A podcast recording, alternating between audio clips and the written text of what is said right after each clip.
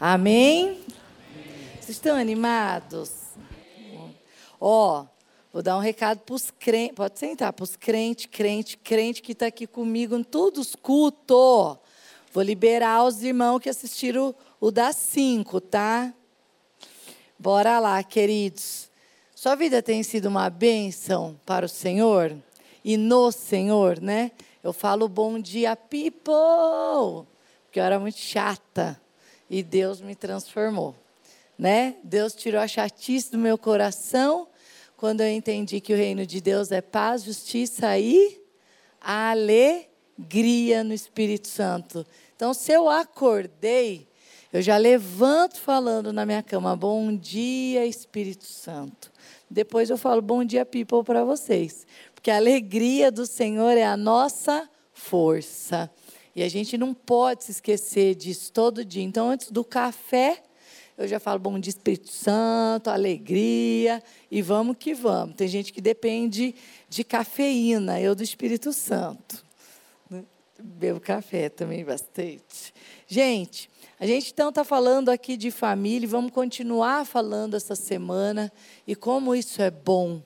Como é bom e agradável quando os irmãos vivem em comunhão, união, grudadinho, né? Falei isso em todos os cultos e vou repetir de novo. Precisamos estar juntos, grudados, unidos. Culto online é para não alcançados. Hum, pantufinha tá gostosa, o pijaminha tá bom, né? O sofá tá legal. Venha para a igreja. Venha para a igreja, venha para a comunhão, venha compreender e viver o que nós cremos e pensamos. A tecnologia nos traz muita facilidade, né? traz oportunidade, inclusive, de evangelizar por lá. Mas é lá a gente vai usar para atingir os não não alcançados. Amém? Você já foi alcançado? Já já entendeu o que é igreja? Já ou não? Então você vem para a igreja e não é papo de pastor porque eu não sou pastora, né? É papo de crente para crente, tá bom? De irmão para irmão. Não sei se eles falam isso aqui para você, senão deveriam falar também. E nos cultos da manhã, então, nós falamos sobre alguns padrões intergeracionais. Falamos sobre comportamento, falamos sobre o perfil de pessoas e de como as pessoas vão tendo o seu desenvolvimento emocional, comportamental, por meio das experiências que vivem em família. Vivemos em família e essas experiências que nós vamos tendo na primeira infância, na adolescência, na juventude, vão determinando quem nós vamos nos, nos tornar. A qualidade dos relacionamentos da infância e da juventude determinam, em grande parte, quem serão esses adultos. Está me entendendo? Então, quantos de nós aqui não falam, ah, eu sou assim porque é meu pai? Só assim porque minha mãe, lá na minha família, o jeito da minha família, né? Nós trazemos isso, trazemos essa fala, falamos dessa maneira muitas vezes para justificar comportamentos disfuncionais. Contando aqui um pouquinho da minha história, nós vamos fazer 24 anos de casado. Eu casei com não, não vou contar, vão descobrir minha idade, agora descobri que vão descobrir a idade. Bem, hã? Já falei tudo os cultos, né? E eu casei com 20, tá? Então, fizemos, eu vivi 20 anos com a minha família, estou há 24 de casado. Fez as contas? Se eu virar para o meu marido e falar, eu sou assim porque meu pai e minha mãe era assim, vai colar? Mas a gente usa, não usa? A gente usa e fala desse jeito várias vezes para justificar padrões de comportamentos disfuncionais e pecaminosos, porque abandonamos verdades das quais não deveríamos, como que Cristo riscou a cédula que era contra nós e cravou-a na cruz e nos libertou. A palavra diz que quando nós nos convertemos, todas as coisas se tornam novas em Cristo Jesus. Então, aquele padrão comportamental pecaminoso, disfuncional, que eu vi, aprendi, convivi na minha família, precisa ser abandonado. Precisa ser deixado de lado, e eu quero fazer um breve resumo de uh, duas famílias que tiveram comportamentos disfuncionais. Primeira delas que eu falo é sobre Adão e Eva. Né? O pecado entrou por Adão e Eva. E o propósito de Deus, o pro projeto de Deus para o homem é que ele fosse relacional. Cristo nos criou para ser, Deus nos criou para sermos relacionais, para que a gente viva uns aos uns aos uns aos outros. Esse é o projeto de Deus.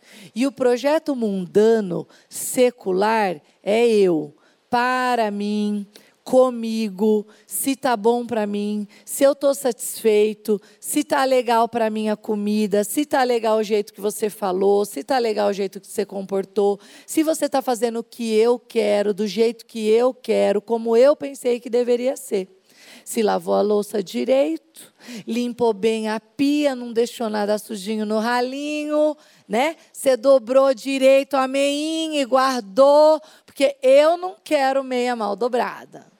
Não quero a roupa colocada de qualquer jeito no cesto, né? Não quero, então, também o homem que a mulher sai também não. Pô, custa calibrar os pneus? Passar no posto, calibrar os pneus? Encher o tanque? custa dar uma olhadinha lá no extrato para ver se podia passar o cartão? Para que, que comprou no dia 10 se o cartão vira no dia 14?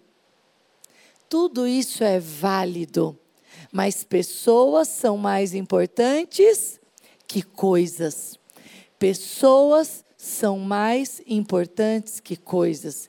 E o projeto de Deus é para que a gente se relacionasse, vivesse junto e fluísse das nossas virtudes e dons uns aos outros. Mentalidade pós-moderna faz com que nós pensemos apenas em nós. Tá bom esse negócio? Não? Então, tchau.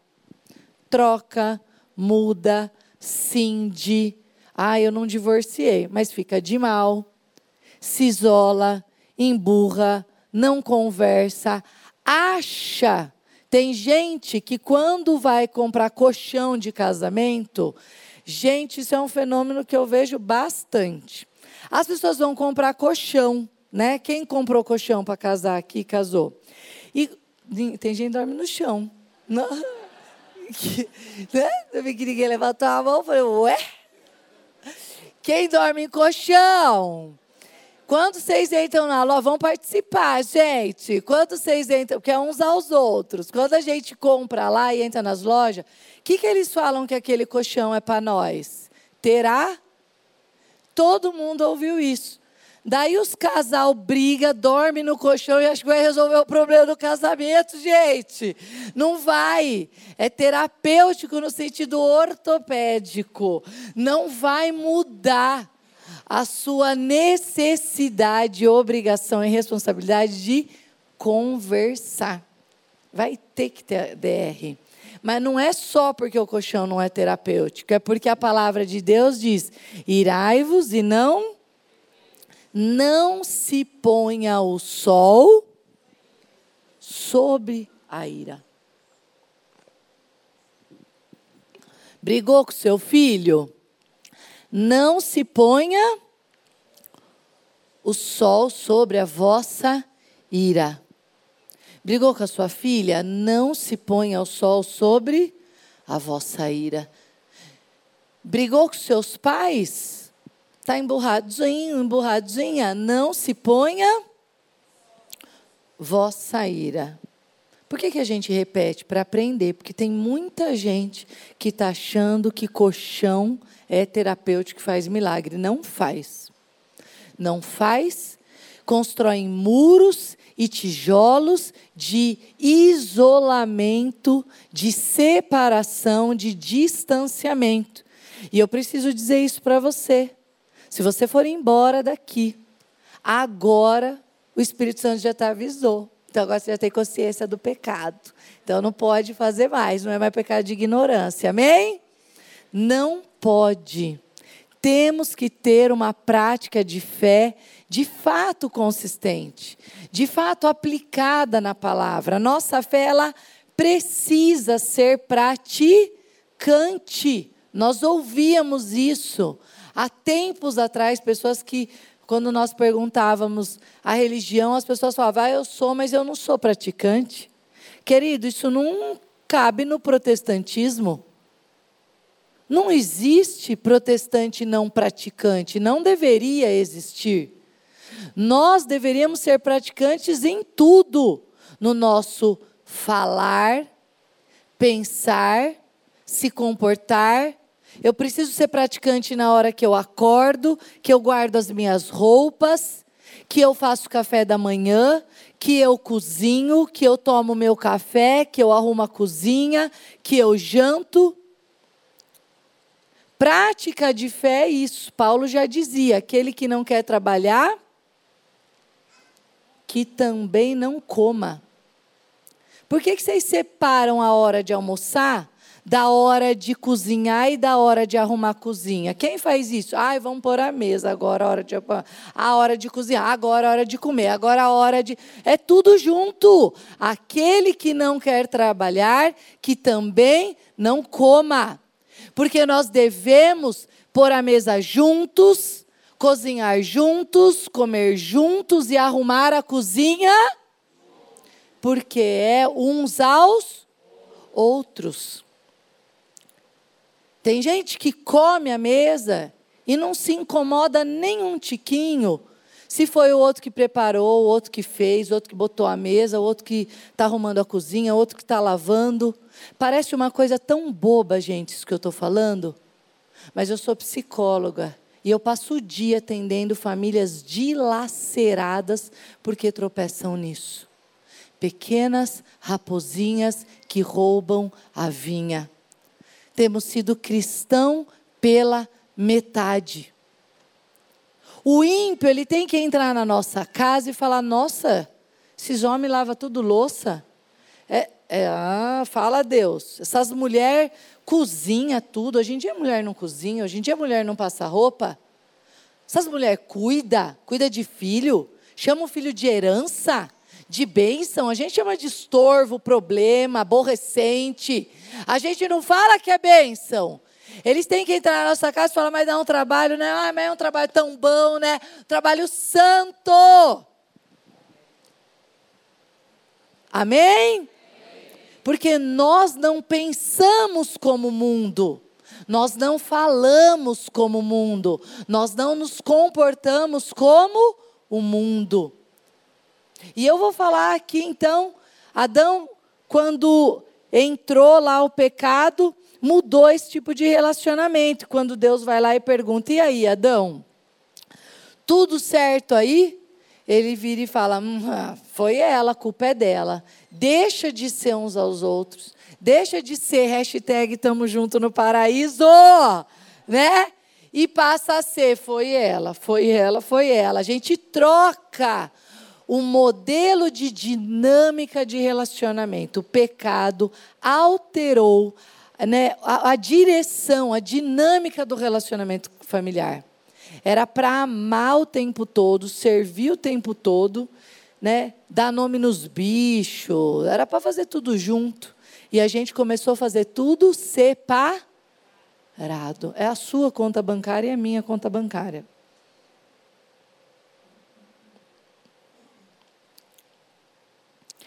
É o seu compromisso, não é o meu compromisso. Com Adão e Eva, você já sabe a história, né?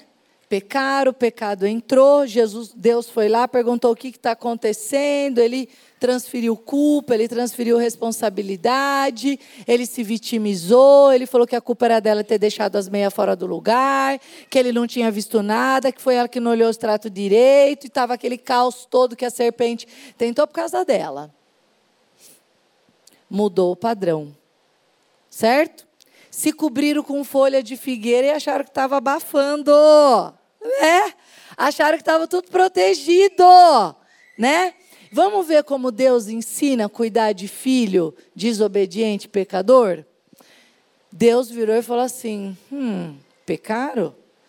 Agora vocês vão ver o que é bom para tosse. Miguel, Gabriel, lá na porta, mete fogo nos camaradas a hora que passar. Suas malas estão feitas.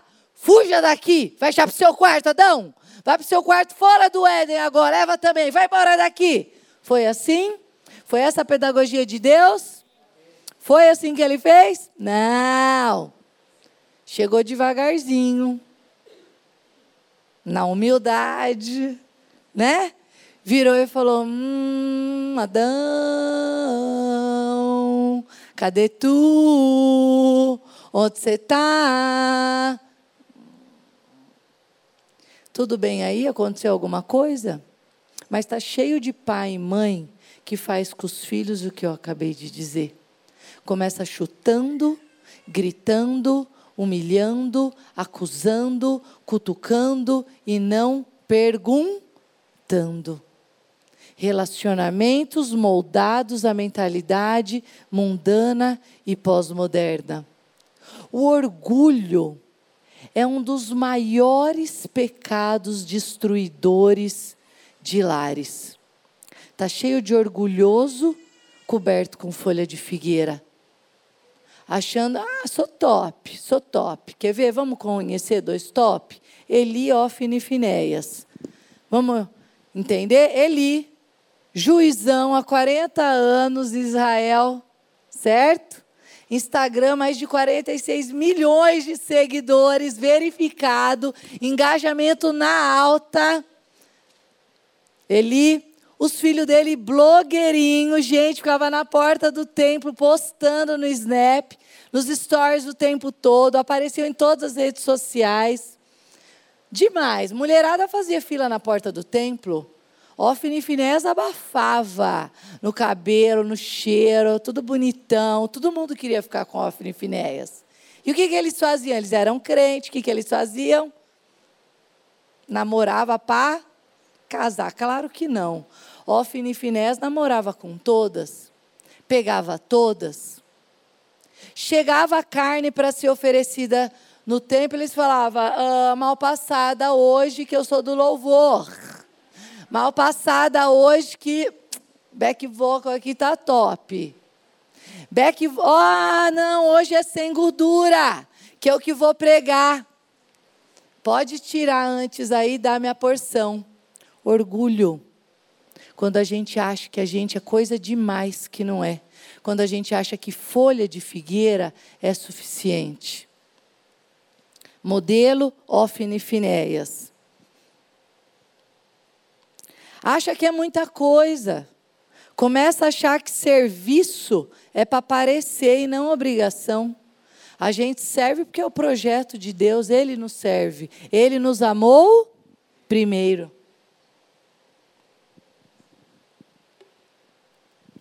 E quando nós vemos os pecados de ambos, né, dessas duas famílias, padrões intergeracionais que se perpetuaram, que, que gera no coração ali?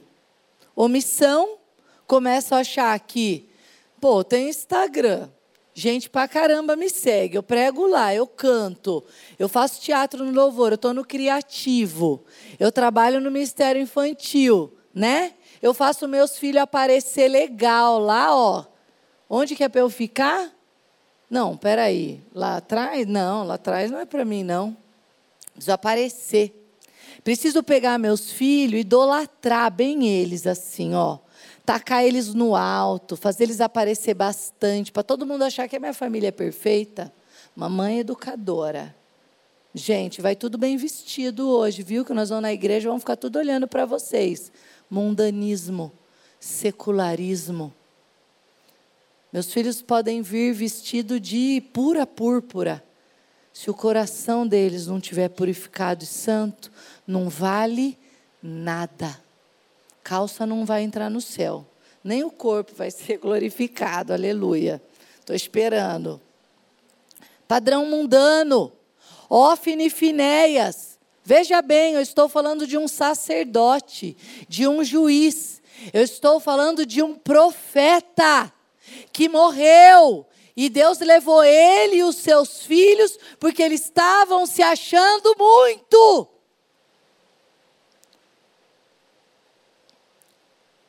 Começa a dessensibilizar. Eu começo a achar que porque eu faço alguma coisa, eu valho demais, ou também gera esfriamento e acomodação. Começa a achar que está tudo bem. Ai, quantos quilômetros a igreja? 10 quilômetros, 40 minutos? Não vou. Vai servir? Que horas tem que chegar? Sete horas, Deus me livre, eu acordo sete horas a semana inteira, não vou. Dá trabalho. Não quero servir na igreja, não quero ajudar em casa, não quero fazer nada. Modelo Ofne Finéias. Perdemos o senso de urgência. O que, que é senso de urgência? Eu quero ler com vocês. 1 Tessalonicenses 5, de 1 a 19.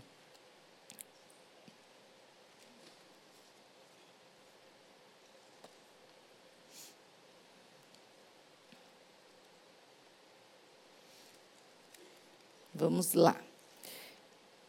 A gente está ficando acostumado demais com as coisas, a gente está relativizando, a gente está achando que tudo bem, que tudo bem. Padrão Alfinifinéias é. Ah, não tem nada a ver, só um pouquinho, deixa isso. Ou o orgulho. A gente é da liderança sou da liderança. Eu estou aparecendo na igreja. Vou para o inferno eu, meu Instagram, meu celular, vai tudo junto. Meu dom, inclusive, inclusive o meu dom e meu talento.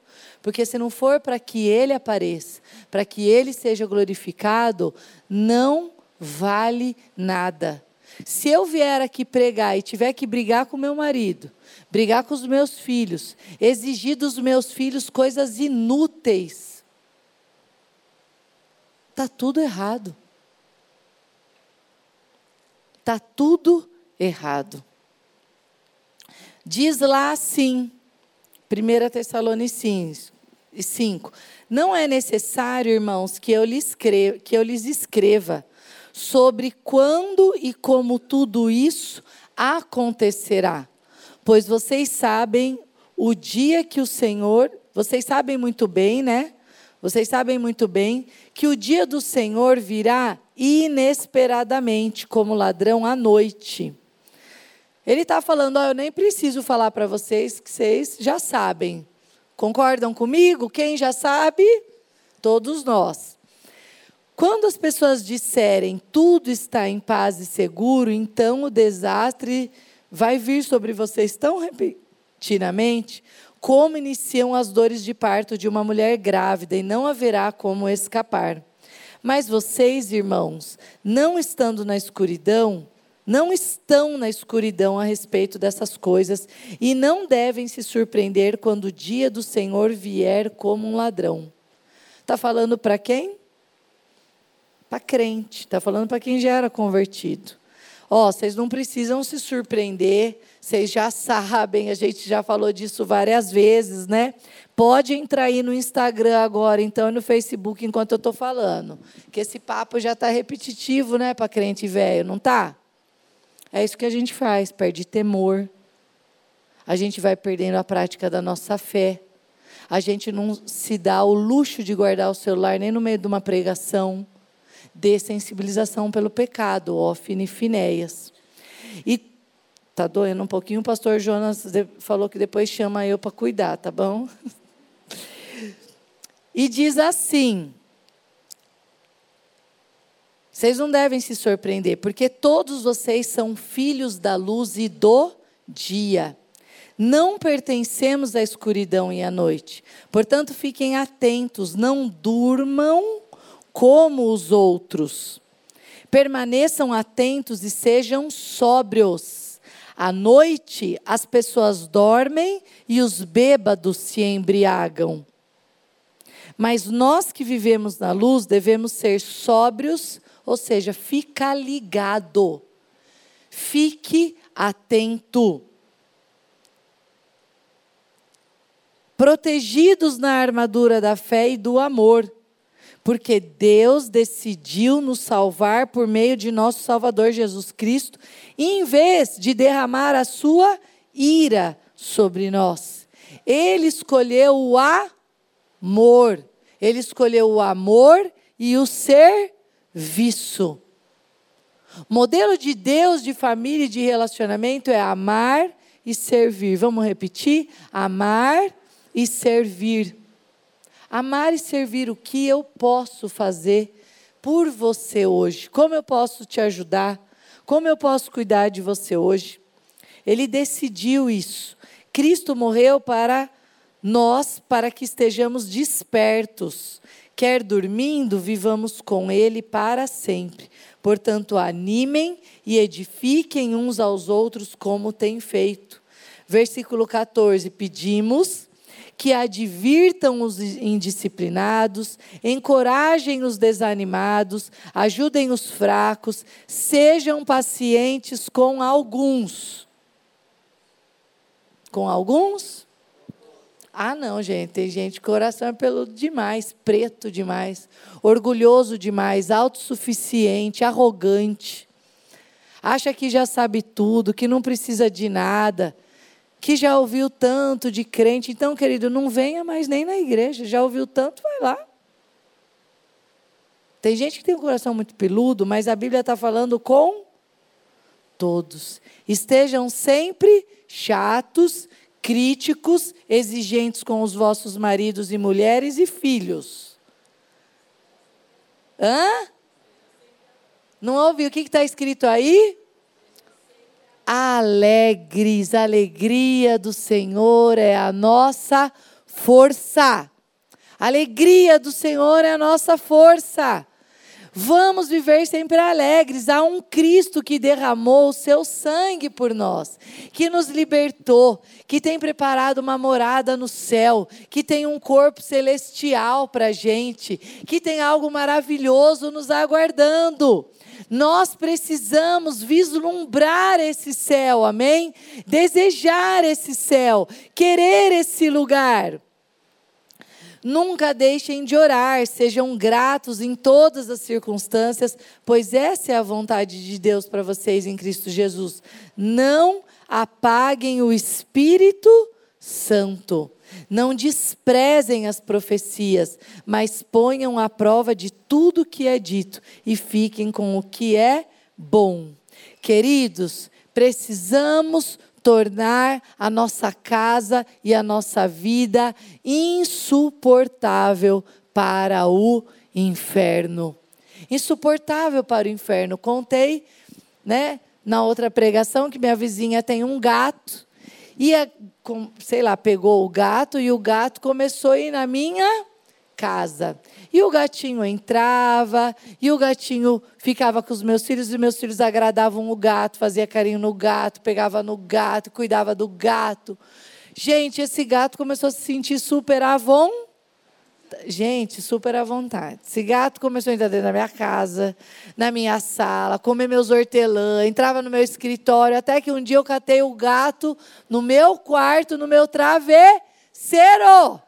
Quando eu vi o gato lá, vocês não têm noção de como eu fiquei. Não fiz nada que nem Deus. Gatinho, você tá bom? O que está acontecendo? Peguei o gato e, ó, pinchei para fora. Pinchei o gato, chamei as crianças e falei: pode parar de agradar o gato. Chega de agradar esse gato. É fofo, fica seduzindo vocês, abanando o rabinho, dá aquela roçadinha. Ninguém mais pega esse gato. Não quero gato aqui, não quero ter gato. bota o gato para fora. Está cheio de gente acariciando pecado igual o gato. E aí o pecado vai entrando, o diabo vai entrando, Satanás vai entrando e vai tornando a casa bem suportável para ele, confortável. Satanás entra e fala: que delícia! Uau! Aqueles não largam o celular. Uh!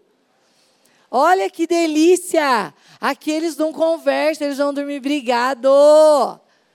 Ah, eles não lavam a louça juntos. Uhul! Hum, deixa a cueca jogada atrás do banheiro, é aqui.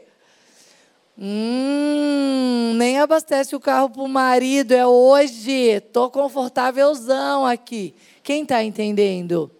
Às vezes a gente fala de pecado, isso fica muito subjetivo, muito abstrato. Pecado é o seu comportamento físico e verbal todos os dias, quando vai fora, na direção contrária da palavra de Deus. Qualquer comportamento e atitude que fira algum princípio disso daqui, nós estamos sendo Ofne e Finéias. Ofne e Finéias. Quem vai pregar hoje? Ah, a Cassiana. Deve ser o culto, né? Como se fosse eu que estivesse pregando também. Ah, essa parte aí eu já sei. Vamos deixar né, o gato do inferno bem acomodado? Não, não vamos, amém? Não vamos, amém? Nós vamos tornar a nossa casa e a nossa vida insuportável para o inferno. Quem aqui quer ir comigo para o céu?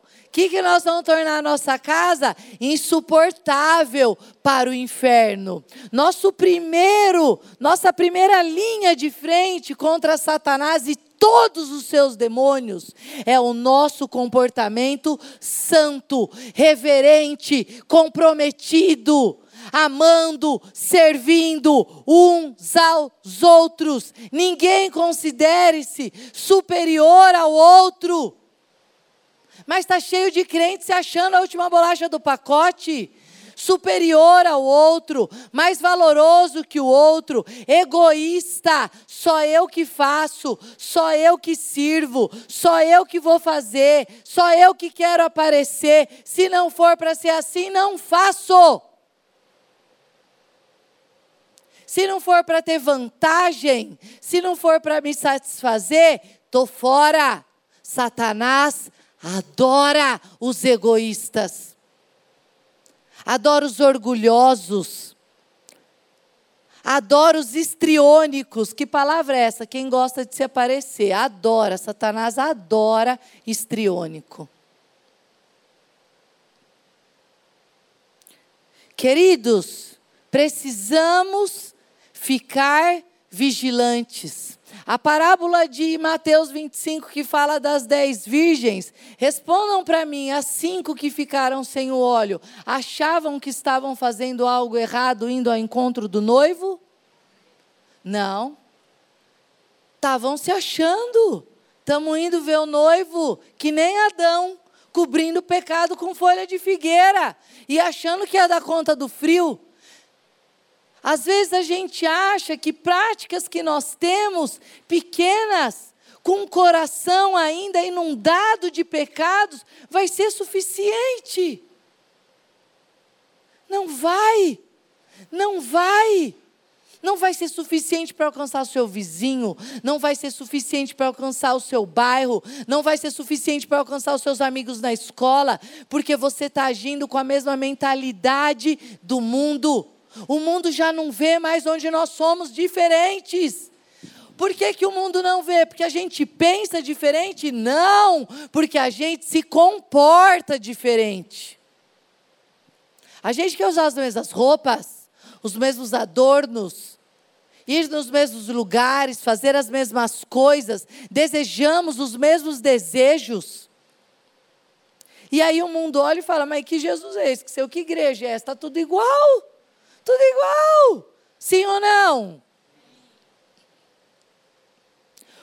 Nós precisamos mostrar para o mundo que a gente tem o céu, que a gente tem Cristo, que a gente tem um Deus vivo, verdadeiro, que nos transforma, que tem bondade, misericórdia, amor, cuidado para conosco e que viver essa vida com Deus é boa demais, mas ela é diferente. Porque Cristo é o maior exemplo de amor livre e responsável. Responsável. Por isso que eu cozinho com você. Por isso que eu como com você, por isso que eu lavo a louça com você, por isso que hoje eu prego para você e amanhã eu sirvo você.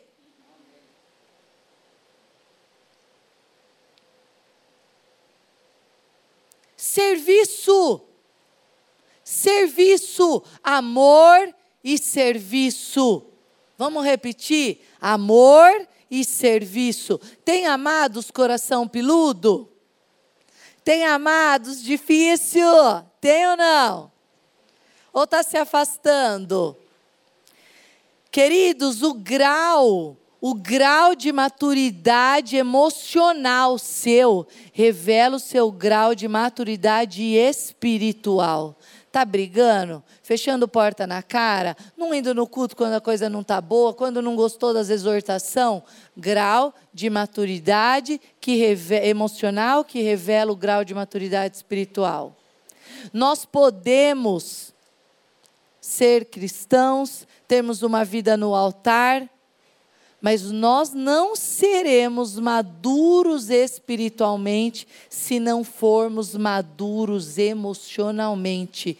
Não seremos. Você pode ler a Bíblia de fio a pavio. Se você não converter a tua alma, o teu coração, reconhecer o teu orgulho, a tua falta de paciência, de longanimidade, benignidade, temperança, amor, você não vai alcançar maturidade espiritual. Me considero perfeito? Paulo diz: não, muito pelo contrário, mas prossigo para esse objetivo. Feche seus olhos. Precisamos prosseguir para esse objetivo. Comece a orar. Nós cantamos agora no culto e a gente estava cantando. Espírito vem, Espírito vem, Espírito Santo. Você pode cantar comigo? Quer tornar o ambiente insuportável para o inferno? Comece a convidar o Espírito Santo. Comece a pedir para que ele mude suas estruturas emocionais. Comece a pedir para que ele renove os seus comportamentos. Porque aquele que mentia não mente mais, o que era orgulhoso não é mais, o que queria aparecer não quer mais, o que queria só ser quer ser só imagem e semelhança de Cristo. Tornamos o ambiente da nossa casa e a nossa vida insuportável para o inferno. Precisamos viver um novo padrão de alegria, de reino. Enquanto a gente vai cantando aqui, você começa a orar e cantar esse louvor. Espírito vem.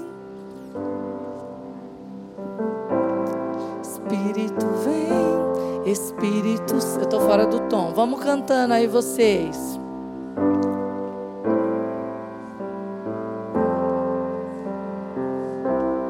Convida ele para estar com você. Começa a convidar. Espírito Santo vem, Espírito Santo vem, Espírito Santo vem, porque o pecado está começando a achar que pode ficar à vontade no meu coração. Ele está começando a achar que ele pode ficar à vontade no meu Instagram, no meu Facebook, na minha vida. Eu quero viver algo novo, eu quero ser transformado, eu quero ser renovado, eu quero viver algo novo do Senhor. Eu quero trazer vidas e mais vidas para a tua casa. Eu quero que os meus vizinhos se convertam. Eu quero que os meus amigos se convertam. Eu quero que a minha família se converta. E eles precisam ver Cristo em mim. Eles precisam ver que eu sou diferente. Eles precisam ver que quando falarem alguma coisa eu falo: ah, dá a outra cara para bater. Anda mais uma milha então, dá outra túnica, porque o mundo está falando, não dá nada, não faz nada, não ajuda em nada, corta relações. E a gente tem falado a mesma coisa.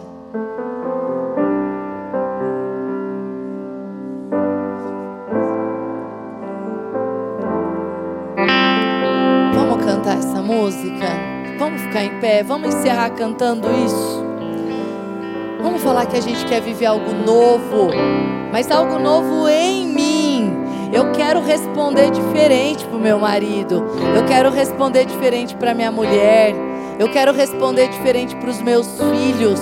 Eu quero servir diferente. Eu não quero mais olhar a casa bagunçada e não fazer nada.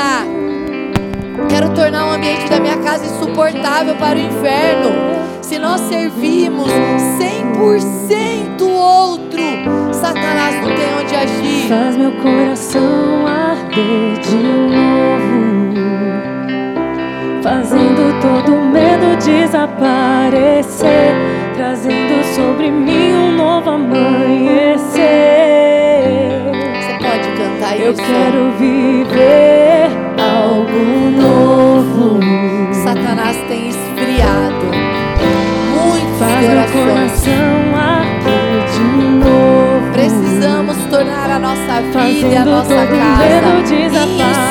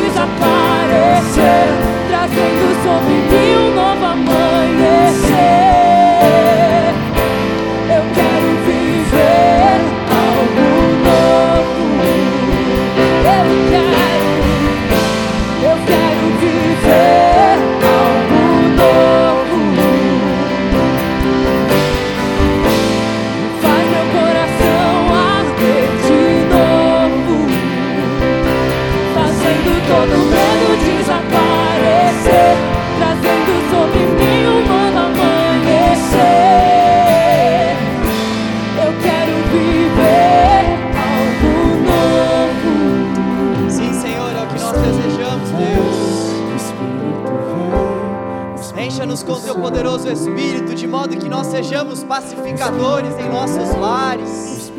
Encha-nos com teu Espírito, essa é a oração da tua igreja aqui reunida, Deus. Encha-nos com teu poderoso Espírito para que estejamos cheios das qualidades do fruto do Espírito. Encha-nos, Deus. Encha-nos, ó Deus, constranja-nos com o teu amor para que nós venhamos amar. Constranja-nos com a tua paz. Constranja-nos, ó Deus, com a tua longanimidade para que também sejamos longânimos. Ó Deus, leva-nos a, leva-nos a um nível mais profundo de intimidade e adoração com o Senhor, Pai. Trabalhe, Senhor, no nosso coração, nós te clamamos, Deus.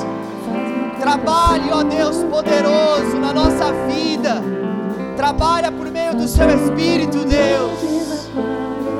Faça novas todas as coisas em nosso lar, em nossa casa, em nosso coração, Deus.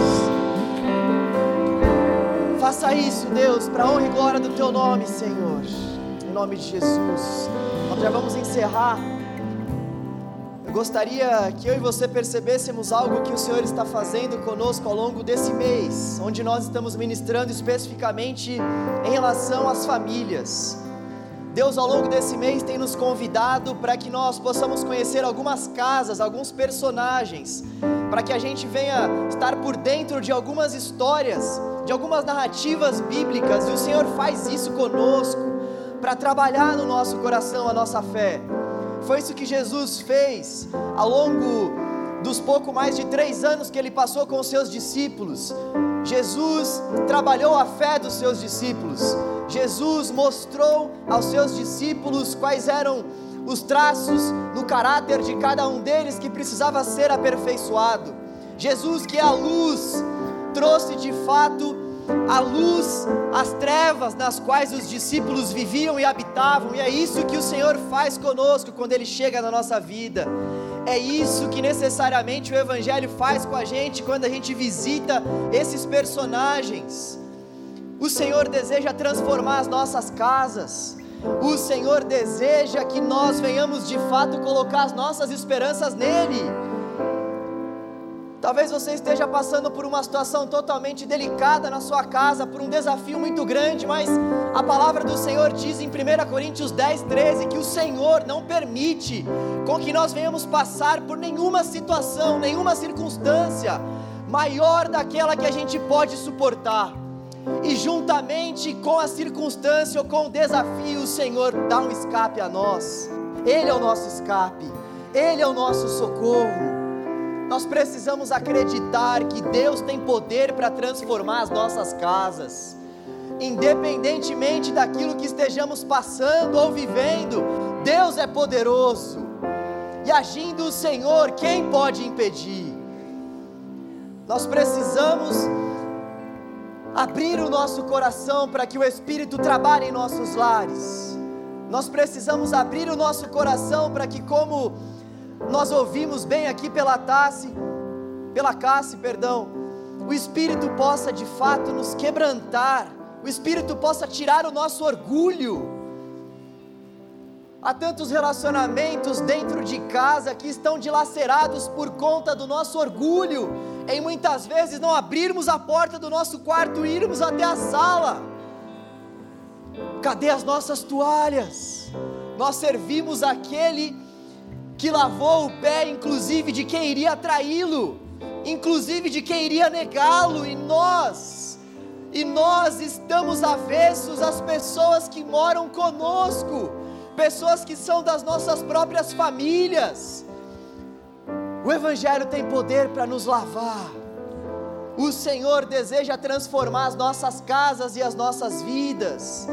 O Senhor está falando conosco hoje, aqui agora não vamos endurecer o nosso coração, vamos para as nossas casas, viver a nossa semana debaixo dessa palavra, desejando viver essa palavra.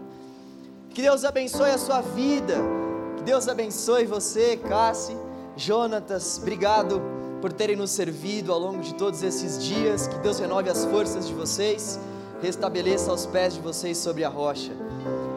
Pastor Roberto não pôde estar conosco hoje, ele pegou Covid, mas está bem. Mandou um abraço para todos. Vamos permanecer em oração pelo nosso querido pastor. Não se esqueça que amanhã nós não teremos programação, somente na terça-feira às 8 e na quarta-feira às 2 horas da tarde, 14 horas. Venha, vamos novamente ouvir a palavra e abrir os nossos corações para que o Senhor tem para trabalhar em nós e através de nós. Que Deus te dê uma boa semana que o amor de Deus, que a graça de Jesus, o Filho, e as doces consolações do precioso Espírito estejam com todos nós, hoje, para todos sempre. E amém. Boa semana, vai na paz.